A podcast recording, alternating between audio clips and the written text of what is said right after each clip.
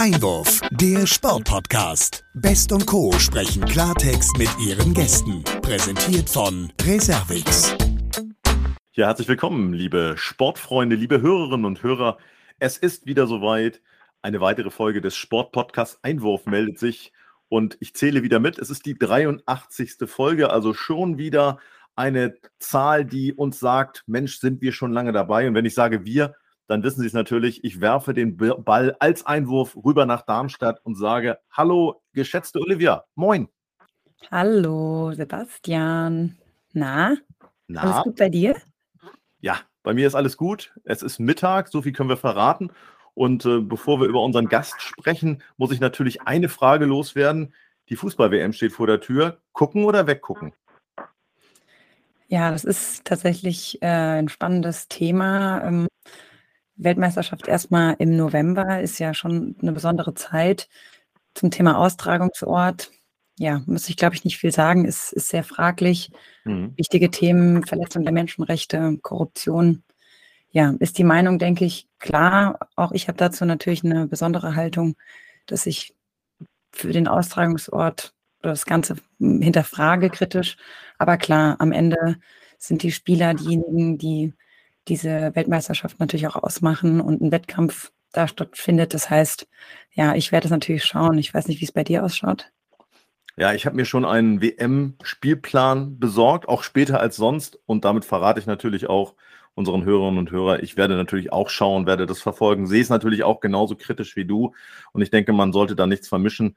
Am Ende äh, ist natürlich das, was Verletzung von Menschenrechten angeht, Korruption, etwas, was äh, wir komplett ablehnen und das gilt auch für mich. Aber ähm, ich schaue auf den Sport und natürlich auf die deutsche Mannschaft, ähm, die ja große Personalprobleme hat.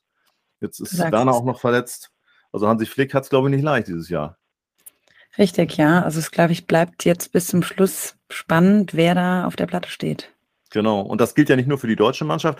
Ich habe mir sagen lassen, Robert Martinez, der belgische Nationaltrainer, der hat ebenfalls den Kader noch nicht komplett zusammen. Und da sind wir dann schon auch ähm, Stichwort Belgien, bei unserem heutigen Gast. Es ist ein internationaler Gast und liebe Hörerinnen und Hörer, ich darf ihn Ihnen vorstellen. Ich freue mich sehr, dass das heute geklappt hat.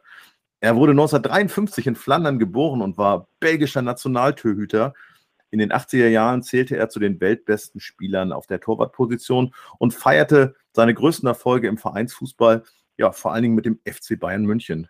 Noch heute zählt er zu den besten lebenden Fußballern unseres Globus. International wurde er 1980, als er mit der belgischen Nationalmannschaft bei der EM in Italien erst im Finale gestoppt wurde, bekannt und äh, ja, verpflichtet wurde er dann wenig später auch vom FC Bayern München, wo, wie gesagt, er eine große Karriere startete.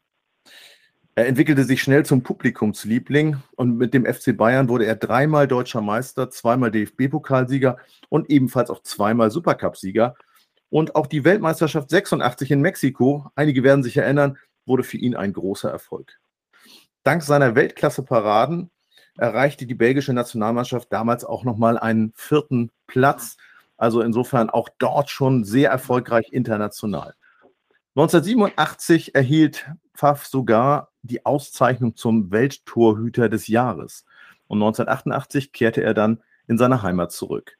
Nach einer ja, von Verletzungen geprägten Karriere ähm, am Ende, und zwar dann beim Lirse SK und dann später auch nochmal in der Türkei, beendete er seine Karriere und arbeitete später im Sportbereich, unter anderem auch im Management.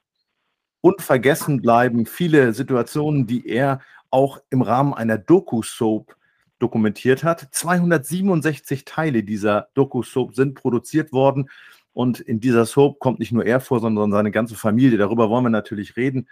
Und ich freue mich sehr, dass er jetzt uns zugeschaltet ist. Ich sage herzlich willkommen im Sport-Podcast Einwurf.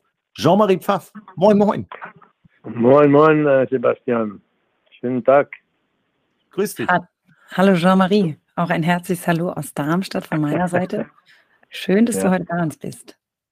Ja, ja, weißt du, ich bin sehr immer glücklich gewesen in Deutschland und in nicht allein in, in Bayern, aber ich war in ganz Deutschland sehr beliebt und so. Und ich, ich könnte auch nicht Nein sagen, wenn jemand mich fragt, so ein Interview. Also mit euch kommt es auch nicht lassen. Also damit bin ich auch am Telefon. Das ist schön zu hören. Ja, wir wollen natürlich heute über dich und ähm, deine Karriere sprechen. Sind da im Fußball natürlich jetzt auch zeitlich, was die Weltmeisterschaft angeht, schon angekommen. Und da vielleicht gleich zu Beginn mal, wirst du die WM in Katar verfolgen? Weiß ich noch nicht. Ich weiß, dass die WM da steht und ähm, ich folge das jetzt mit Zeitungen. Das sind so viele, wenn die Mannschaft Verletzungen und, und, und, und das Land, die aber dann die Mannschaft nicht und, und und dann hört man auch viel über die Korruption und was passiert ist. Und man hört dann auch so viel über, über andere Sachen da, Menschenrechte und so weiter. Und ähm, ja, und dann auch so spät, der WM ändern in, in Dezember oder November. Ähm, ja, ist ein bisschen alles so geplant, wo die Vorteile bei den anderen liegen, nicht bei uns. Und ähm, wir müssen dann mal zuschauen, wie das geht dann. Hm. Das heißt, die Vorfreude ist natürlich aufgrund, dem, aufgrund des Austragungsortes noch nicht so richtig vorhanden bei dir. Nee, nee ich, ich habe so viel gelesen und ich bin sehr traurig, was alles passiert ist. Äh, ähm, und da kommt nichts raus. Äh, wird über gesprochen, wird über geschrieben, aber ähm, es steckt noch viel mehr hinten, was alles passiert ist. Und ähm, man spricht immer von Fair Play, Fair Play, Fair Play, aber wenn es Geld gibt, dann ist die Fair Play nicht mehr das Geld weg. Hm, ja. Wir wollen vielleicht auch nochmal als da auf deinen Job als Experte zu sprechen kommen. Du hast ja bereits als Experte auch gearbeitet. Wirst du für diese Weltmeisterschaft vielleicht auch wieder tätig sein? Ja, ich schreibe für Zeitungen in Belgien und auch in Deutschland und auch in Frankreich und so auch muss ich äh, nach jedem Spiel äh, meine klare Sprachen geben, wie ich das sehe und so weiter. Und ja, das ist, ähm, aber ich bin nicht das Typ, ich weiß, wie das geht, ich weiß, was man dafür muss tun und ich weiß, wie Spiele manchmal ausgehen und so weiter und, und ich sehe das auch und dann habe ich meine eigene Meinung. Ich spreche nicht mit, um, um was zu sagen, ich spreche meine Meinung, die die so mit Torleuten umgeht oder mit, mit Verteidiger oder Mittelfeldspielers. Also ich, ich gehe tiefer in, in, in, in, in, in das Team, wo sie gegeneinander spielen. Äh, man kann schlecht äh, spielen, aber gewinnen. Und man kann gut spielen und verlieren. Aber das ist einmal Fußball. Und mhm. ich, ich, kann schauen, das immer so wie eine, ähm, wie ist der Beste, wir haben, man spielt immer, wie man trainiert. Ja. So habe ich dich kennengelernt, lieber Jean-Marie, dass du sozusagen auch immer die Wahrheit auf der Zunge trägst und äh, ich hörst deinen Worten auch an. Also das Thema Katar, das macht einen ja auch ein bisschen bedrückt und wir wollen jetzt hier heute nicht bedrückt sein, sondern wir wollen über deine großartige Karriere auch sprechen. Das ist ja wirklich ein, ein toller Weg, über den wir sprechen müssen, den du sportlich, aber auch familiär hingelegt hast. Zwei Dinge, die ja beide wichtig sind bevor wir damit äh, einsteigen und das Ganze vertiefen, nochmal die Frage, wie kam es eigentlich, dass du Torwart geworden bist? Hätte es eigentlich auch sein können, dass du irgendwann im Feld landest? Wie, wie war das damals als, als Junger? das, ist, das ist eine Geschichte, das ist eine Geschichte. Wir waren mit zwölf Kindern und mit sechs Jungs, also fünf mhm. und ich, sechs. Ja. Und war so eine kleine, dicke Junge so. Und ich hatte nicht gute Kondition. Mhm. Aber ich war in Tor war ich sehr gut, aber ich wollte auch mitspielen.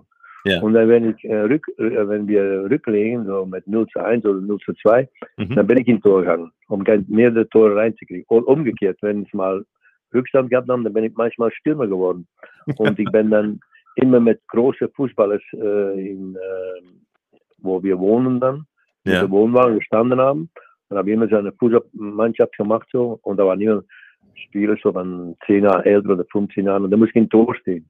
Hm. Und so äh, ich konnte nicht verlieren. Ich, mhm. ich wollte nicht verlieren und äh, ich war dann immer auf mich selber böse, dass ich verloren habe. Mhm. Ähm, ich, muss das, ich muss das verarbeiten und dann habe ich manchmal geweint und ich wollte das nicht. Und, und mit das habe ich dann auch gelernt, äh, mich durchzusetzen. Und das schreibe ich dann auch noch später in meinem Buch, wie ja. ich das alles geschafft habe, wo du äh, in, in den wenn du jung bist, weißt du, mein Papa ist früh gestorben und sie war 51 Jahre, mal zwei Jahre schwer krank. Mhm. Und dann bleibst du mit neun Kindern hinten. Wir haben keinen kein Euro gehabt. Wir haben, bin an der Straße in Weihnachten singen gegangen, an der Tür, an der Tür und so weiter, um meine Handschuhe zu bezahlen und so weiter. Mhm. Und ich habe die harte Zeit mitgemacht. Und wir haben ein schönes Leben gehabt, vor dass er gestorben ist. Mhm. Aber auf der anderen Seite, äh, Sebastian, wenn du die Unterstützung brauchst, dann kriegt man die manchmal nicht. Und wenn man sie nicht mehr braucht, kriegt man sie umsonst.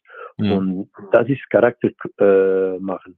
Ja, also du sprichst es an, du hast damals schon unbedingt gewinnen wollen, du hast die, die Bude hinten dicht gehalten und am Ende klingt das ja schon fast wie ein modernes Torwartspiel, dass du dann immer dann schon rausgegangen bist, wenn du dir es leisten konntest. Was hältst du von dem modernen Torwartspiel heute, dass die Torhüter ja zum Teil ja bis zum, zum Anstoßkreis aufrücken? Ist das so in deinem Sinne? Das kann man nur machen, wenn man bei Bayern spielt oder bei einer großen Mannschaft. Mhm. Aber nicht bei einer Mannschaft, die unten spielt.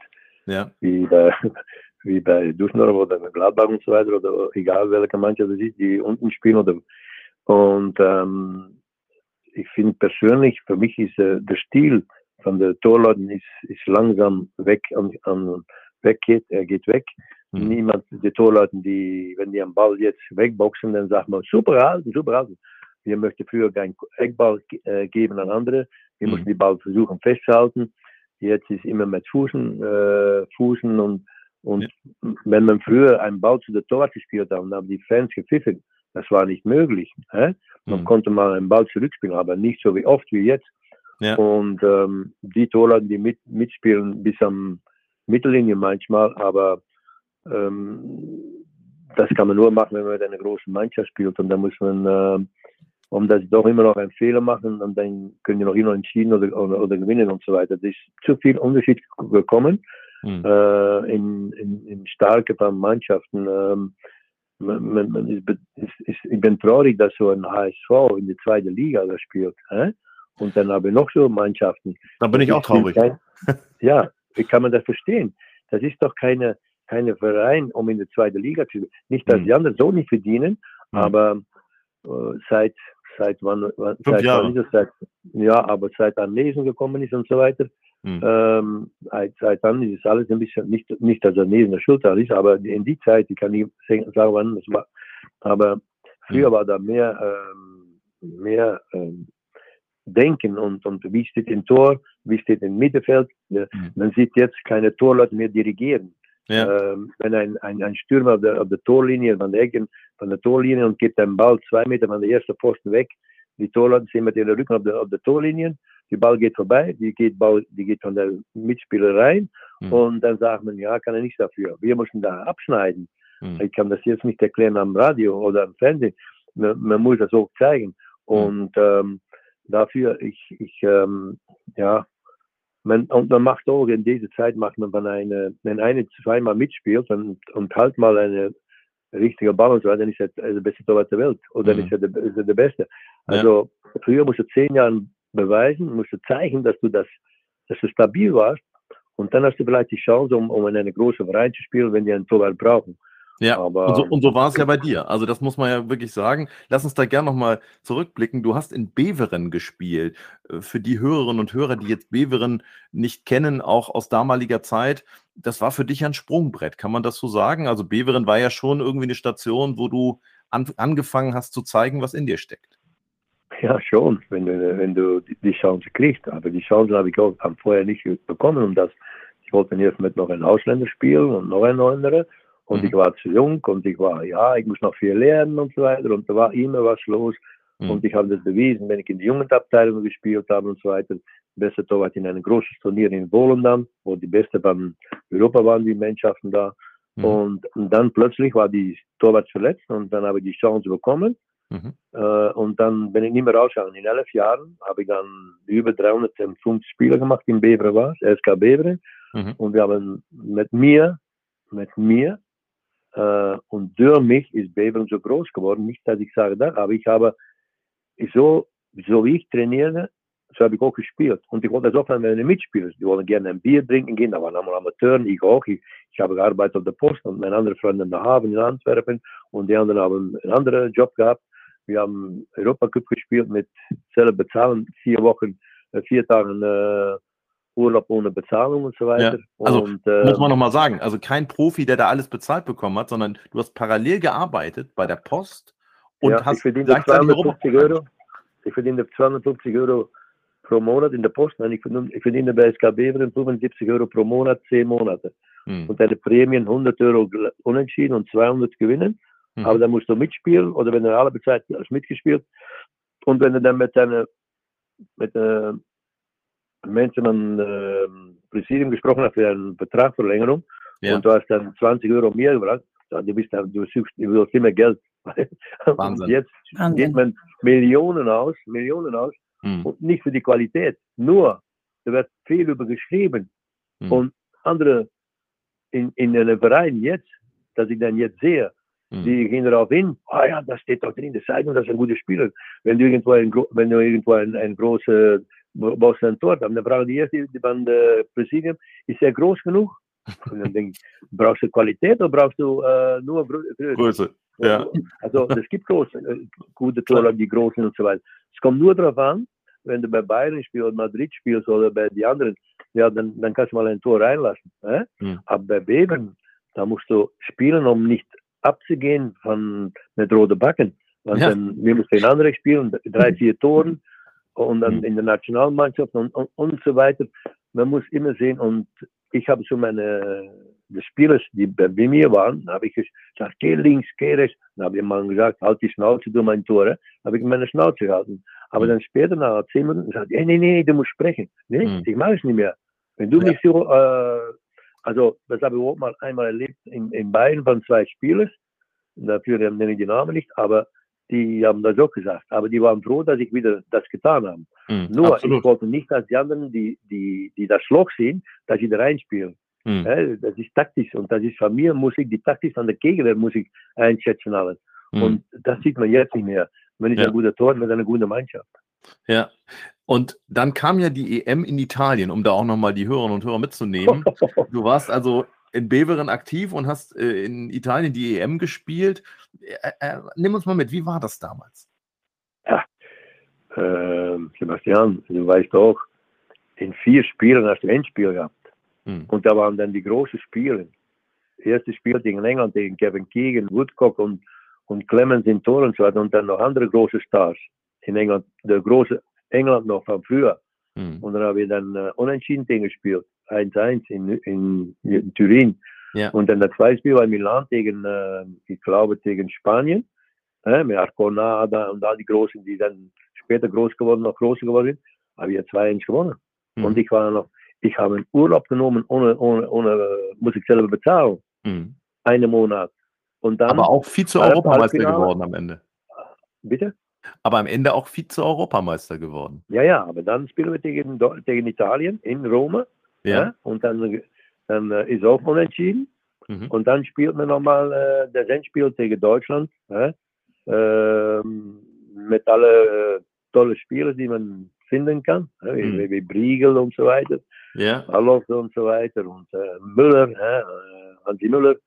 Und der, der, der Bruder Föstes und so weiter. Und Manfred ja. Kalf. Ja, das waren, ja. Und da musste ich die spielen, aber ich habe nicht gedacht von, ja, du schießt die 10 Zonen gegen mir oder mit Schuster und so weiter. Also, dann verliert man und dann haben wir das Endspiel gespielt, hè, mit äh, zwei zu verlieren. Aber mhm. da muss man vorstellen, in, früher musste in vier Spielen Endspiel haben. Jetzt mhm. machen die 20 Spiele. Die haben allen 200 Länderspiele.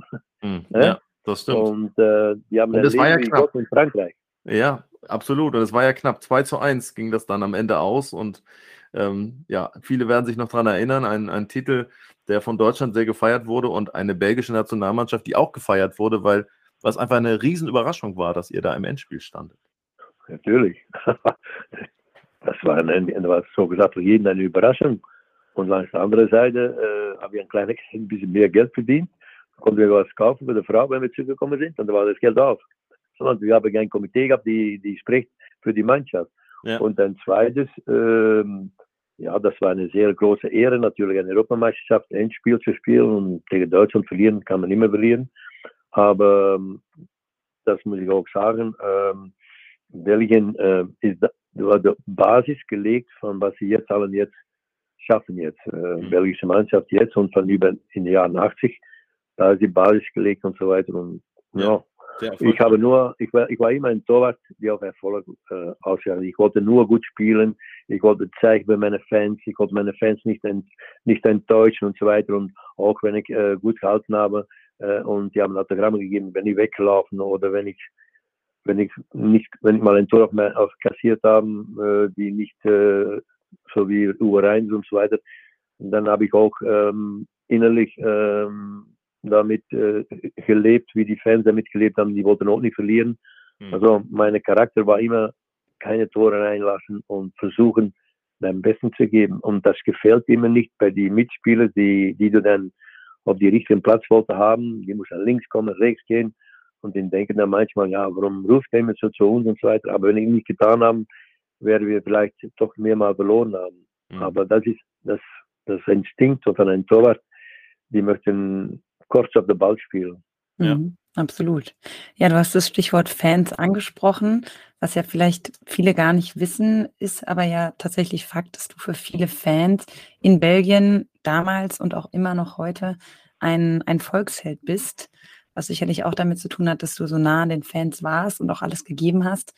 Vielleicht kannst du uns noch mal so ein bisschen dazu abholen, woher kam deiner Meinung nach diese Zuneigung und wie bist du mit ähm, ja, dieser Zuneigung der Fans, wie hast du das wahrgenommen? Wie hast du das empfunden? Wie war das für dich? Normal. Nicht, ich habe mich nicht geändert. Ich bin auch immer der Jean-Marie. Wenn jemand mich anspricht mit der Farbe, okay, dann spricht mir dann, dann sage ich, sag mal Jean-Marie zu mir. Ich weiß von wo ich komme und ich weiß, was ich dafür getan habe. Und äh, ich, äh, ich war auch früher ein äh, Autogrammjäger, so, nicht so, nicht verrückt wie bei euch. Aber in Belgien habe ich das auch manchmal bei den Merks gemacht und bei die und die.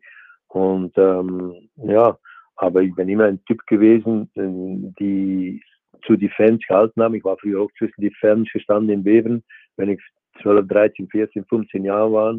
Und ich weiß ja, das war, wenn ein Spieler mal einen guten Tag gesagt haben. Ich bin nicht ein Typ so mit einem Kopfhörer oder mit dem Handy in der Hand und dass sie mir nicht ansprechen können, ja, ja, die möchtest du nicht stören wie jetzt, aber wenn da jemand wollte sprechen, ja, viele Spieler sagen, möchten ihre eigene Meinung nicht mehr sagen. Also, äh, ich bin offen und ehrlich und ähm, das ist manchmal hart, aber ich gehe meinen eigenen Weg und ich habe immer die Weg gegangen. Wenn ich gegen Saloniki die 11 Meter hatte, dann bin ich für die Fans gegangen. Früher musste Fans, Fans als Spieler machen mit deiner Beliebtheit. Dann kommen die Menschen dahin, du spielst gut, dann, dann hoffst du, dass du noch mehr Fans ins Stadion kommen. Aber da, das war Natur. Ich bin, bin normale Naturjunge und die, die, die liebte Menschen, omdat ich weiß, von wo ich komme und ich weiß, äh, wie enttäuscht manchmal die sein können. Und ja, und ich lebe viel mit und damit bin ich immer so glücklich gewesen, wenn, wenn ich so wenig Toren kassiert habe. Und alle Toren, die ich reingelassen habe, die waren in meiner Zeit unhaltbar. Mhm. nee, aber ich bin immer ein Typ gewesen, ähm, normal, ein Junge von einer großen Familie, nicht vergessen, wo er kommt. Und ich bin auch immer die gleiche, wenn jemand an meine Tür kommt hier und will mit mir sprechen und ich bin daheim, dann komme ich, dann komme ich nach vorne und dann spreche ich damit. Wir haben im Sommer, haben wir vielleicht 200, 300 deutsche Menschen, die an der Nordsee in Belgien kommen. Die kommen dann mit Fahrrad gefahren, von irgendwo, äh, von Düsseldorf oder sowas, und dann fahren die bis hier und dann fahren die mit Auto weiter oder weiß ich viel. Oder übernachten im Hotel und dann kommen die einen guten Tag sagen. Sehr schön. Ich stehe zur Verfügung. Ich bin nicht vergessen, wo ich komme. Und ich bin auch nicht scheinheilig. Ich bin auch nicht das Typ, die, äh, die ich, ich, ich, kenne so viel, aber das sind nicht meine Vorbilder. Ich habe immer gute Vorbilder, haben mich immer inspiriert und das, das Beste und das Positive. Und dafür mache ich auch meine Vorträge Nummer eins werden, Nummer eins bleiben, als Straßenfußball und zum Weltstar. Und dann erzähle ich meine Erfolgen. Aber die Erfolgen, das ist nicht das Richtigste wie man die Erfolge gehabt haben, wie man sich durchsetzen muss, wie man, wie man, ja, man, wie ich schon vorher gesagt habe, wenn man Unterstützung braucht in seiner Karriere und in seinem Leben, kriegt man sie nicht. Und wenn man sie nicht mehr braucht, dann kriegt man sie umsonst. Und das finde ich immer manchmal so schade, dass man auf der Schulter klopft und uh, wenn sie die brauchen und so weiter. Und das sieht man dann auch bei anderen so.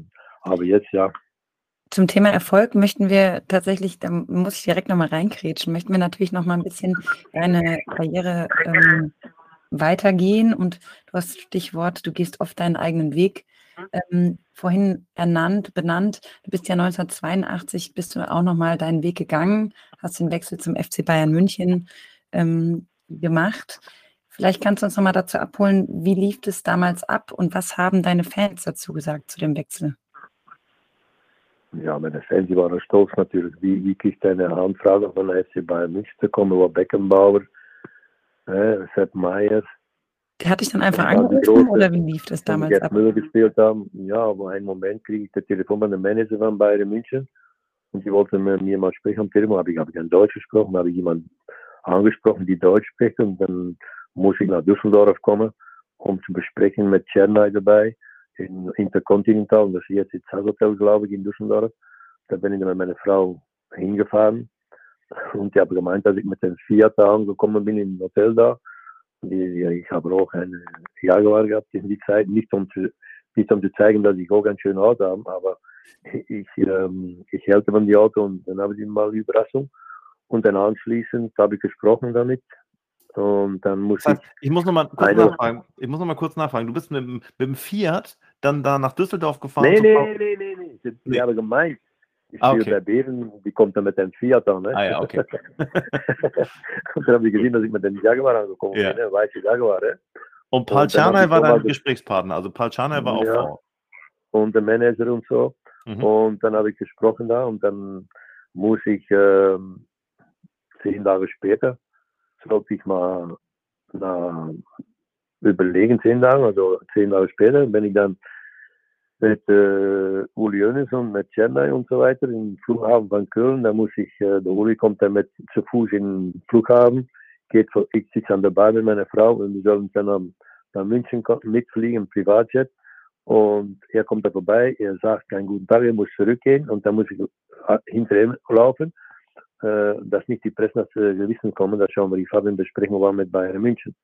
Und dann bin ich er gekommen. Ja, geheim bleiben, wahrscheinlich. ja, ja, ja, wie Detektive. Ne? und dann sind, bin ich da hingegangen mit meiner Carmen und dann sind wir im Flugzeug äh, und dann habe ich eine Untersuchung gemacht bei Dr. Müller-Wolfert. Die haben mir umgedreht, mit meinem Kopf von dem Boden und so umgedreht. Da war ich so müde. Und dann einen Tag später habe ich das Vertrag unterschrieben. Und ähm, ja, und dann habe ich drei Jahre Vertrag unterschrieben. Und dann mochte ich nicht verletzt sein. Und da war ich dann mit der WM in 82, bin ich dann verletzt geworden. Aber hm, mit meinen guten Leistungen natürlich konnte ich nicht mehr Nein sagen. Ne? Aber das, die Verletzung, die wird auch wieder gesund. Aber in der ersten Woche habe ich doch viel Schmerzen gehabt und, und konnte nicht trainieren, konnte überlaufen und so, aber konnte nicht im Tor stehen. Und ich muss dann doch ohne Freundschaft spielen dann fast in die Bundesliga gehen. Und dann passiert das noch mit das Tor auch noch. Und dann haben vielen gemeint, oh, nach drei Monaten sogar eine Fliege fängen wie die andere da. Und ich bin das nicht. Ich weiß, was ich kann. Ich weiß, dass ich viele Spiele gewinnen könnte und dass ich ein gute, dass ich, dass, dass die das brauchten. Ich war sicher. Und meine Fans in Belgien, die sind bei jedem Auswärtsspiel in Uerdingen, in München-Gladbach, in Köln, in Dingen, äh, Dortmund, die waren alle, glaube ich, 20. Waren alle hinter dir, deine Fans. Bussen, waren alle Bussen mit, mit, mit von, von Eskadelen. Für uns war das eine große Ehre. Dafür habe ich auch die große Ehre in meiner Gemeinde bekommen, äh, Ehrebürger zu sein. Also mhm. das kriegt man auch nicht von heute auf morgen. Da muss man auch ähm, was zeigen, wie du bist und dass es auch richtig ist, ehrlich ist. Das sind viele, die, die, die äh, scheinheilig sind und nach außen sehr schön rüberkommen. Aber in Wirklichkeit sind die nicht so. Ich habe so viele Menschen kennengelernt. Aber das ist die, die Menschen kenne ich dann natürlich. Ja? Um vielleicht aber auch nochmal auf den Wechsel zu FC Bayern München zu kommen, würdest du sagen, das war ein ausschlaggebender Wechsel, ähm, der bedeutend für deine Karriere war? Natürlich. Ich war schon äh, in Belgien äh, mit Beveren, was nie passieren könnte. Da waren alle Amateuren. Und wir mussten gegen andere Standard durchspielen. Aber immer, die waren auch Profi und zwar die Kleidung wird gewaschen. Wir mussten unsere Kleidung mit heimnehmen. Und äh, wir haben deutsche, äh, belgische Meister, deutsche Pokal gewonnen. Wir haben ähm, beste Fußballer des Jahres, der goldene Schuh in Berlin habe ich äh, erreicht als Torwart. Das sind mal drei Torwart oder vier Torwart, die das gewonnen haben. Mhm. Und da musst du dir vorstellen, von einer kleinen Verein von 10.000 Einwohnern und dann spielst du mit in Europa Beker, in Europa Cup, äh, mhm. Cup der äh, Beker, der, der Gewinner der Beker. Und dann äh, in vier Spielen habe ich zwei Toren kassiert. Da waren zwei Toren in Barcelona. In Barcelona 11 Meter und daheim auch ein Elfmeter. Die haben Angst gehabt von uns. Und in die anderen drei Spiele habe ich, also in acht Spielen habe ich zwei Tore kassiert mit diesem kleinen Verein. Warum? Omdat ich so diszipliniert war und meine Abwehr gesetzt haben, wie ich das wollte. Und die haben alle zugehört. Und am Anfang war das nicht einfach bei beiden, dass ein Torwart im Tor steht und die geht dann da und die läuft seinen eigenen, die macht seine eigenen Sinne. Mhm. Und das wollte ich nicht. Und dann natürlich, dann haben die mal eine Aktion gehabt und so weiter. Dann habe ich gesagt, ja, doch wirst du später sehen, dass ich recht habe. Und dann später, jetzt, wenn ich jetzt sehe und sage, recht, dass wir zu, zu dir gehört haben, dass du was gesagt hast, dass es auch so war. Ich habe die Jungen in links laufen lassen, wenn er rechts laufen muss, weißt du, ich bin, ähm, ich möchte nicht verlieren und ich wollte nicht, dass sie auch verlieren, und dann können wir eine schöne Prämien haben. Hä? Mhm. Und von Bayern München, nach Bayern München kommen, von einem Dorf von 10.000 Einwohnern. Und dann Sepp Meier, ich habe zwei schwere, schwere äh, Momente in meinem Leben erlebt. Das war in der Nationalmannschaft bei Belgien. Torwart war verletzt und ich muss ihn ersetzen als junger Torwart. Äh, und das war die Möglichkeit, Torwart, äh, sagen wir mal, die Stadt von Beveren in, in der Nationalmannschaft. Das muss normal eine von die drei großen Vereine sein. Das war immer so. Ja. Also das Zwischenkommen war ganz schwer und da musste ich noch durchsetzen. Elf Jahre. Ne? Und dann zweites, die ersetzen Sepp Meier, mhm. die kommen von Bayern München, wo ich so viel Respekt für habe. Die muss ich dann nach Jahren, nach seiner Verletzung, mit der Autounfall, äh, sind die zu mir gekommen und ähm, das war nie einfach. Ich habe Angst, Angst nicht, aber du musst vorstellen, ja, ich war glücklich in Belgien und dann komme ich in einen Verein, wie heißt die Bayern München, überall aus, ausgekaufte Stadions, immer mhm. Druck, immer, immer City, Bayern, die Lederrunde. Also in, am Anfang habe ich nicht so gut Deutsch gekannt. Ich, ich habe nie in der Schule gewesen in Bayern, also das war nicht so wie jetzt. Jetzt, wenn ein Ausländer kommt oder wir werden in die Schule gehen, um, um zu lernen. Hä? Ja. Oder ich bin in der Schule. Ich nicht. Ich muss es lernen am Fußballplatz und du weißt, du weißt selber, was für eine Sprache manchmal da ist. Da, wenn ein Ball durch deine Beine geht und so und dann sagt einer, hä? ich werde nicht am Rundfunk sagen für die Kinder, aber das ist einmal so. Das war, hm. Ich sage nochmal, war sehr, sehr schön. Jeder war glücklich, aber es war sehr hart. Ich habe hm. sechs Jahre, war sehr schön, aber hart. Und manchmal ja. auch auch mal nicht ehrlich gewesen. Ja, du sprichst Sepp Meier an. Was für ein Verhältnis habt ihr? Er war auch schon bei uns hier im, im Sport-Podcast. Ich kann mich gut erinnern. Er ist ja auch jemand, der sehr gerade ausredet. Er hat auch äh, diese Korruption in dem Sport sehr verurteilt. Also das Thema, was wir vorhin mit Katar hatten. Wie, wie ist euer Verhältnis? Wie, wie, gut kennt ihr euch? Wir haben noch immer bei WhatsApp viel Kontakt. So schickte mir dann die kleine blödsinnig ist so und umgekehrt doch natürlich war Blödsinn so, weißt du. Du mhm. kannst denken, was rumgeht, aber das bleibt zwischen den Linien immer so, weißt du. Aber ja, ich hatte einen Wunsch früher, wenn ich mhm. nach Bayern gekommen bin. Ich war ein Jahr in Bayern, habe ich an der Uli Jöns gefragt, ähm, könnte man nicht Sepp Meyer Torwarttrainer werden. Ah, nee, ja. die macht immer Blödsinn und das geht nicht und das und so weiter. Ich sage, ja, aber das ist doch Sepp Meyer. Hä? Mhm. Und dann auf einen Moment, auf einen Moment, ich war beim Tennisspieler da bei ihm, wenn meine Tochter spielen dann auch Tennis da, wir haben immer gelacht und wir haben Bier trinken, er trinkt Bier, ich nicht, aber wir haben darüber gesprochen und dann und dann um, um, um einen Moment so war ich in einem Spiel Hamburg-Bayern, einmal, wenn ich in Hamburg gewonnen habe, das war 0 zu 2, glaube ich, und nach dem Spiel mit Beckenbauer mit Taxi nach Frankfurt, er war Trainer der Nationalmannschaft und ich war mit dem in den Taxi und Franz gibt der Chauffeur das Geld. Ich sage, ja, wir bezahlen mit. Nee, nee, nee, nee, sagt er.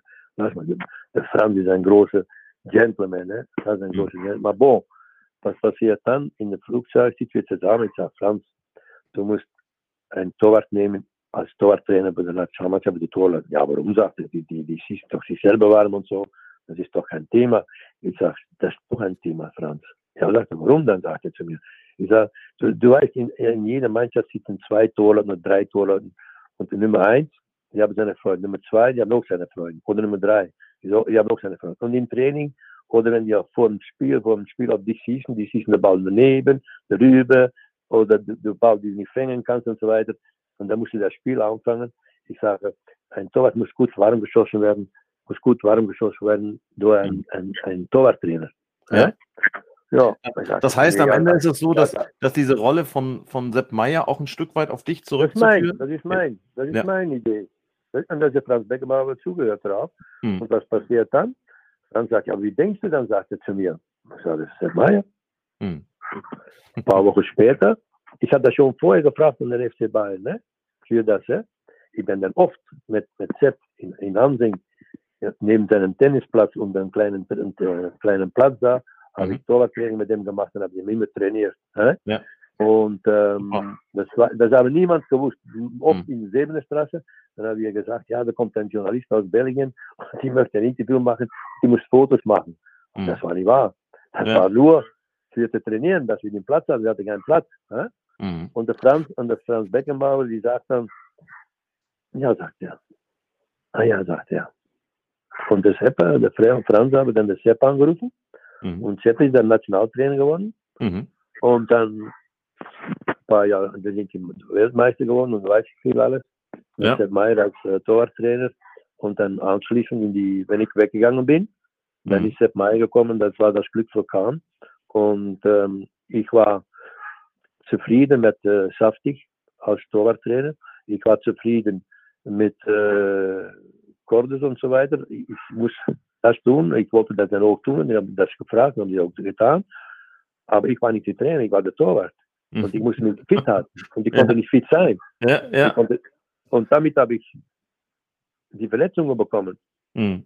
Aber damit haben, wir das, damit haben wir das auch mal aufgeklärt, dass eigentlich ja diese Geschichte dann schon auf deine Empfehlung zurückzugehen oder zu führen ist, dass äh, Sepp Meier ja ein dann wirklich sehr erfolgreicher Torwarttrainer wurde und äh, das vielleicht auch selber gar nicht so als Plan in seinem eigenen Kopf hatte, soweit ich weiß. Hm, nee. Wenn, wir, wenn wir jetzt noch mal kurz Sepp auf habe das nicht gehabt. Ja. Sepp habe das nicht die Idee gehabt, ja. aber er ja. muss das immer werden. Aber ich weiß, was, wie wichtig das ist für einen Verein ja. ein Star wie Sepp Meier oder wie Absolut. ein Gerd Müller oder die. Seit, seit, der Beckenbauer, seit, seit, der Beckenbauer bei Bayern gekommen ist als, äh, National, äh, als Trainer, hm. als Präsident, dann siehst du gute Fußballer kommen.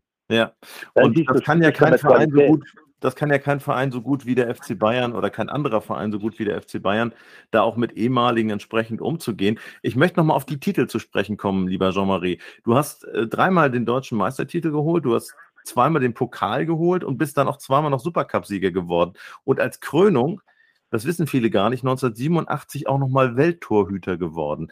Welcher dieser Titel ist dir denn persönlich am wichtigsten? Alle Titel. Alles, was ich erlebt habe, alles, was ich erlebt habe, war nicht umsonst. Alles, was ich erlebt habe, da habe ich viel gearbeitet, da habe ich viel gespielt, da habe ich viel trainiert, da habe ich mit, mit, manchmal mit Spritzen gespielt, äh, dass Menschen das nicht wissen und so weiter. Ich habe äh, manchmal mit einem Bein gespielt, also oder Finger vom Spiel gegen Ostwind, gegen Rapid Wien oder so, oder Austria Wien, dass äh, ein Spieler von die eine Kollege von die andere Torwart auf sechs Meter von mir ein, auf ein Tor schießt, wo ich nicht gewusst habe, dass ich auf Tor schießt und plötzlich meine, meine Finger bricht. Äh? Dann habe ich noch mit äh, in der Kabine gelaufen, Dr. Müller-Wolfert, aber das raus, die waren aus, auseinander, die Finger, die, die, die, und dann habe ich das Verband mit meinen zwei, meinen Handschuhen angezogen, die mhm. zwei Dinge zusammengebunden und so habe ich das Spiel gemacht. Nein, niemand hat das gewusst. Wenn ich erzähle, was ich gespielt habe äh, und wie das manchmal passiert ist, dann wird noch viel, viel rauskommen. Aber weißt du, ich, ich habe mein Leben, ich habe mir immer gegeben für anderen und ähm, ich habe auch viel Spaß daran gehabt, mhm. aber man kriegt nicht so direkt immer Danke, weißt du. Und ja. man sieht das immer als normal. Und als, als Mensch mit Erfahrung und Menschen, die, die was erlebt haben, die verstehen das. Und man muss ja sagen, du hast jetzt von der einen oder anderen Verletzung erzählt. Hast du ähm, kurz vor Ende deiner Karriere ja nochmal in der Türkei gespielt. Das mit 37 Jahren, was ja, ähm, ja als Fußballer jetzt nicht mehr so, das, das jüngste so Alter ist. Aber es war anscheinend eine gute Zeit. Wie war das für dich mit 37? Hattest du dann nach jedem Spiel noch mehr Schmerzen? Oh. Zum Beispiel, ähm, ich habe, äh, du weißt, wie eine, eine, eine Cowboy, die haben so bei die Revolver einstecken, so einen Riemen zwischen die Beinen und dann geht das auf die Hüfte, hä? und dann die zwei Waffen in der linken Seite und der rechten Seite. Ich habe so drei Monate gespielt, ohne dass andere Leute das gewusst haben. Das sieht man natürlich nicht, hä? aber ich habe damit gespielt. Jeden Freitagabend wieder eingepackt und dann habe ich damit gespielt. Also mit dem Tensopass rund meine rechte Bein, das geht dann über meine Hüfte, dann der andere Hüfte, dann der andere Hüfte dann meine Leisten unten und so weiter. Für meine Leistenbrüchen habe ich mitgespielt. Ich habe mit vielen Spritzen gespielt und ich habe mich durchgesetzt und Risikos genommen. Aber trotzdem, das habe ich reingegangen und wenn es dann gut gelaufen ist, die anderen waren ja alle glücklich. wenn, mal, wenn das mal falsch gelaufen war, dann hast du die Geschichte gesehen. Aber dann ist, ist einmal die, die, die Dinge, dass du dann auch da musste man nicht spielen, sagen die. Ja, wenn es nicht gut abläuft, weißt du, aber wenn es gut abläuft, dann, dann sind die alle froh. Hè? Aber meine Verletzungen, ähm, ich sage dir, ähm, ich war in Belgien fast nie verletzt. Ich habe einmal Meniskus gehabt. Da war 22 Mai 1976, glaube ich. Ähm, aber sonst habe ich, ich bin sechsmal operiert worden in Deutschland, in, an meinen Nasen, in Kaiserslautern mit Bern Martin und dann Leistenbruch und so. Und dann war nicht, wie schon gehört habe, die belgische Doktor war nicht so gut operiert. Und dann bleibst du mit Schmerzen trainieren, dann bleibst du mit Schmerzen spielen und kriegst du Spritzen und so weiter, Gott sei Dank waren die da, aber das ist, jeder macht jetzt eine Karriere mit, also, aber trotzdem, ich bin sehr stolz, dass ich so einen großen Transfer gemacht habe und die Titel, die ich erreicht habe in meinem Leben, das sind Titel von alles mit Gold für mich. Warum? um dass es noch nicht so war wie jetzt alles. Absolut. Äh, also, ich glaube, du kannst auch stolz sein. So viele Hamburg Erfolge. Meister, früher als deutsche Meister, Hamburg, also München Gladbach. Ja, wenn man jetzt fragt an ein kleines Kind, wie wird deutsche Meister, FC Bayern, ne? Mhm. Aber die, die, die, die, können auch gut einkaufen, ne? Das ist auch immer gut natürlich, ja. ja. Und die anderen, ja, wie ich dann sehe, die, die kaufen einen Ersatzspieler von anderen Vereinen und, und, und so weiter. Im professionellen Geschäft ähm, musst, du, musst du gut denken und natürlich, Geld ist natürlich eine große Sache geworden jetzt. Ja? Was die Spieler jetzt verdienen und was wir verdienen früher und für Qualität im Vergleich mit Geld. Ja, dann müssen, wenn wir dann zurückkommen, ich glaube, dann müssen wir ein neues Stadion bauen. Bitte nicht. dann muss ein neues Stadion bauen, wenn wir zurückkommen. Wenn die großen Stars von früher zurückkommen, die noch, die noch zum Anfassen waren. Hm. Ja? ja, es war damals jetzt schon ist, jetzt ist, jetzt ist überall Fernsehen. Du hast äh, die, die, die kleinen Dörfer haben Fernsehen. Man sieht alles, man, man, man hört alles, man, man, man, man kommt überall auf. Früher musst du Jahren zeigen, mit wie in Belgien. Sie haben drei, drei Sender gehabt. Eine Fläme, eine Französische und Deutsche. Mhm. Und da war immer die großen Mannschaften drauf. Und dann der kleine Verein Beben was nicht gekommen. Nur ja. wenn du einen Star hast. Mhm. Und ja, ich war dann die Star. Und dann die Star geht dann auch beiden. Und dann natürlich, das war für, für, für, für meine Fans und so weiter. Und nochmal, äh, ich habe so eine schöne, harte Zeit mitgemacht. Und mit den beiden Fans in die Südkurve, das war meine Unterstützung immer. Immer meine Unterstützung. Immer. Immer. Mhm. Nach, nach dem Einwurf von U1, wo ich keine Schuld dran habe, da war ein Unfall mit Klaus Augenthaler. Und das sieht man auch auf die Videobildern. Aber dann haben dann so viel auf mich zugeworfen, wir sind Fliegefänger und so weiter. Also ich bin immer konfrontiert geworden ne, mit, mit Sachen, dass wir versuchen rauszukriegen. Zum Beispiel auch mit der WM in 82 gegen Maradona oh, Bayern, Belgien verliert mit äh, vier, fünf Toren Unterschied. Wir haben 0-1 gewonnen. Ein super Halten da. Nur, du spielst nur gut, wenn die Mannschaft aufeinander eingestellt ist. Und das ist das, das äh, so stark macht, so ein Teamwork. Aber da muss man auch füreinander stehen. Dieses Leben hast du ja tatsächlich auch niedergeschrieben in deiner Autobiografie. Das wollen wir natürlich auch nochmal erwähnen. Hast ja Ende 2021 eine Autobiografie äh, mit dem Namen Mein Leben vom Straßenfußballer zum Welttorhüter rausgebracht. Wie kam das dazu? Und vor allem jetzt im Nachgang, bist du zufrieden mit dem Werk? Nein, ist ein Mann zu mir gekommen aus äh, Bayreuth, Udo Jahres, und er wollte von mir ein Buch schreiben für mein Leben. Und äh, wir haben dann Pech gehabt, dass es in der Zwischenzeit ein Corona ausgekommen ist, der Covid. Und ähm, die wollen dann mit einem äh, ein Journalist, wollte ich nicht, Sportjournalist, und die, die kommen dann wieder auf dieselbe Frage, wann früher mit die und mit das. Und dann habe ich einen Professor in Köln an der Universität genommen mhm. und da habe ich dann immer Videocall mitgemacht, äh, manchmal sechs Stunden. Ein Jahr, dann, ein, ein, fast ein Jahr, bevor das Buch rausgekommen ist.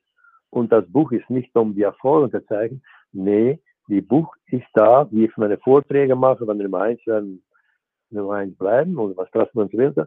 Ich wollte nur darin geben, wie wir das geschafft haben, ohne, ohne äh, etwas in der Rücke zu haben. Äh? alles, was ich erreicht habe, habe ich selber gemacht und nicht allein selber, auch mit meiner Familie, auch äh, und das ist das ist auch ganz wichtig und so weiter. Nicht, dass du äh, ich, ich lese Buchen von anderen großen Fußballern, die sprechen auch nicht über, über ihr Dorf. Die sagen auch nicht, dass sie so gewohnt haben. Es sind nur zwei Spieler, die das machen. Maradona und Jean-Marie. Und mhm. von mir möchten es alle wissen, dass ich so, so arm war. Aber ich habe es geschafft, um irgendwo, muss auch ehrlich sagen, dankzei meiner Frau natürlich, äh, die haben auch immer unterstützt haben in, in, in, in guten Zeiten und auch in schweren Zeiten, wenn ich verletzt, wenn ich gut drauf war, verletzt worden und so weiter. Mein Buch geht nur über, äh, da sieht man auch die, die schönen Fotos und aber was man auch manchmal miterlebt und seit mein Buch rausgekommen ist, sind schon viele verkauft, äh, ist nur in Deutschland rausgekommen. Und ähm, ah, okay. jetzt, jetzt sind sie interessiert, jetzt ist interessiert, die haben das Buch gelesen. Und es gibt eine bayerische äh, Studio oder Menschen, die Videos oder Filme machen, die wollten gerne eine große Dokumentär bei mir machen. Über, über, mit das Buch, was ich geschrieben habe, mein Leben. Und ähm, ja, ich habe gesagt, ich bin interessiert. Und dann muss wir, glaube nächsten Monat kommen wir zusammen und dann sprechen wir darüber. Nur, ich will nur sagen, mein Leben ist, mein, mein, mein Leben ist, ist ähm, ja, von Tag bis Tag und so weiter. Und ich genieße davon, ich genieße von meinen Enkelkindern. Äh, das war immer meine so.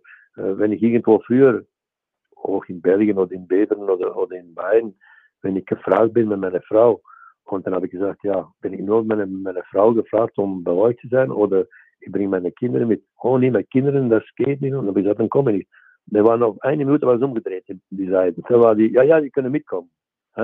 Mhm. Ich bin immer überall hingegangen mit meiner Familie. Überall, ja, überall. Ich habe nie meine Kinder nicht in den Stich gelassen. Äh, das ist bei uns hier auch in Belgien hier. Ich habe das schon mehrmals erraten in dieser in diese Sendung. Ähm, unsere Kinder, die haben, die haben die Wertsachen mitgekriegt, was Leben ist. Und ähm, das ist ganz wichtig. Wir haben Wiederhol Wiederholungen gemacht, nicht mit jemandem mitfahren, äh, nichts annehmen, äh, bezahlen.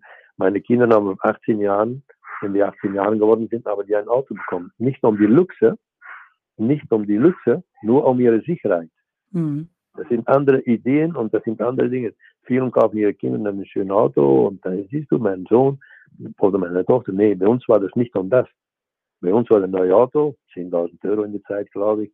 Und meine Kinder, die machen das jetzt mit ihrer Tochter und mit ihrem Sohn. Mhm. Wenn die 18 Jahre werden. Also, die machen das allen die machen das auch alle nach, omdat sie das so gelernt haben. Aber die geben das nicht, um gut zu stehen. Weißt du, du kommst manchmal bei Familien, wo du nicht zwei Jahre nicht oder ein Jahr nicht beikommt, dann kommst du dabei, dann kriegst du 1000 Euro. Mhm, Ach, das, ja. ist ein, das, ist eine gute Frau natürlich, ja. Aber das andere was, was wir tun in ein ganzes Jahr miteinander, das ist viel richtiger, dass man aufeinander rechnen kann. Und so war ich auch im Fußball. Auf mich kannst du mich rechnen und ähm, bin ein Mann, die gerade rausgeht. Ja, du sprichst es an. Mit dir können wir auch rechnen, was ähm, deine äh, Autobiografie angeht, weil wir dürfen ja äh, fünf Bücher von dir verlosen. Da freuen wir uns auf jeden Fall sehr drauf und du hast uns ja auch neugierig gemacht, ähm, ja, was wir in deiner Autobiografie über dich und dein Leben als Fußballer noch so erfahren. Entsprechend freuen wir uns sehr auch an alle ZuhörerInnen, dass ähm, ja, ihr über Social Media an unserer Verlosung teilnehmen könnt und die Autobiografie von Jean-Marie Pfaff erwerben könnt. Sebastian, vielleicht auch an der Stelle. Ganz toll. Vielen Dank nochmal. Ja, super. Also auch nochmal vielen Dank von meiner Seite, Jean-Marie, das ist total lieb und ich glaube auch im Sinne unserer Hörerinnen und Hörer eine tolle Sache, dass man dann quasi die Geschichte die du uns jetzt ja schon wieder ein Stück weit auch neugierigerweise ausgerollt hast, nochmal nachlesen kann. Und ähm, das ist mit Sicherheit ein ganz, ganz tolles Werk und vor allen Dingen auch frisch 2021 erschienen. Jean-Marie, eine letzte Frage haben wir aber noch. Wir sind jetzt schon über eine Stunde am, am Sprechen, wie die Zeit vergeht. Wir möchten natürlich zurückkommen zum Anfang und möchten wissen von dir, was erreicht denn die belgische Nationalmannschaft in Katar? Sie ist äh, ja, letztes Mal in Russland Dritter geworden. Das war, glaube ich, schon eine Überraschung. In Brasilien ist Belgien Sechster geworden. Was passiert jetzt in Katar? Brasilien Sechster und dann in, in Russland ein Dritter und jetzt die Erste vielleicht. Ja.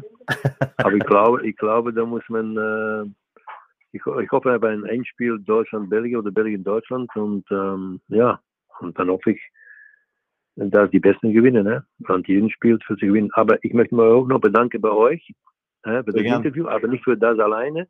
Ich möchte mich bedanken bei ganz Deutschland und für die Freundschaft, die ich in sechs Jahren bei Bayern München gespielt habe. Habe ich nicht einmal, nicht in Köln tegen John Schumacher und so weiter oder tegen Uwe Stein und so weiter, ähm, dass sie mir ausgepfiffen haben. Ich bin den Menschen sehr dankbar und wenn ich jetzt einmal in Deutschland komme, letzte Woche war ich in Dortmund, ich war in Dresden, ich war in Leipzig, in Halle und die Fans von, von, von Bayern oder von Deutschland, das war immer das Gleiche mit Jean-Marie und so weiter. Und ich muss mich bedanken für die Freundschaft, die sie mir auch gegeben haben in meiner Zeit, wo es nicht einfach war, aber trotzdem vielen Dank an die Fans allen. Super. Jean-Marie, wir danken dir auch toll für diese Dank Dankesworte bei uns live im Sport-Podcast Einwurf. Klasse, dass du unser Gast warst und wir sagen herzliche Grüße. Es ist, glaube ich, ein Range-Haus, in dem ihr lebt. Und da grüßen wir jetzt hin nach Antwerpen ist es, glaube ich, wenn ich richtig informiert bin, richtig? Du bist immer herzlich willkommen in äh, Braschkat. Danke dir. Gute Zeit, bleib gesund. Schöne Grüße. Danke, ebenfalls. Tschüss. Alles Gute. Ciao. Das war Jean-Marie Pfaff, ein Welttorhüter, wie er im Buche steht. Ein echtes Original, ne? Ein echtes Original mit unfassbar vielen Erfolgen und Titeln. Und das kann man ja auch in seiner Autobiografie nochmal gründlich nachlesen, die wir ja auch über unsere Social-Media-Kanäle mit Hilfe von unserem Social-Media-Beauftragten Emre Can verlosen werden. Ja, kann man nur für Werbung machen. Gehen Sie mal rein, können Sie ein tolles Buch gewinnen. 2021 erschienen das autobiografische Werk Mein Leben vom Straßenfußballer zum Welttorhüter von Jean-Marie Pfaff. Ja, eine feine Sache auf jeden Fall. Und fein war ja auch der Hund im Hintergrund. Ne? Wollte ich auch ansprechen. Ähm, der war ja die ganze Zeit zu hören. Hm. Dein Oh. Hund hingegen war nicht zu hören heute. Nein, da ist mein Hund vielleicht ein bisschen besser erzogen, aber es scheint Jean-Marie auch nichts ausgemacht zu haben. Insofern, Nein, das war ja auch aus dem Leben. Aus dem Leben Genau. erzählt, mit Hintergrundgeräuschen. Also Ja. hat großen Spaß gemacht, wie immer. genau, so soll es sein bei uns. Ich freue mich auf die nächste Folge mit dir und wünsche dir noch einen schönen Nachmittag. Danke, dir auch. Bis dann. Tschüss, Olivia. Ciao. Ciao.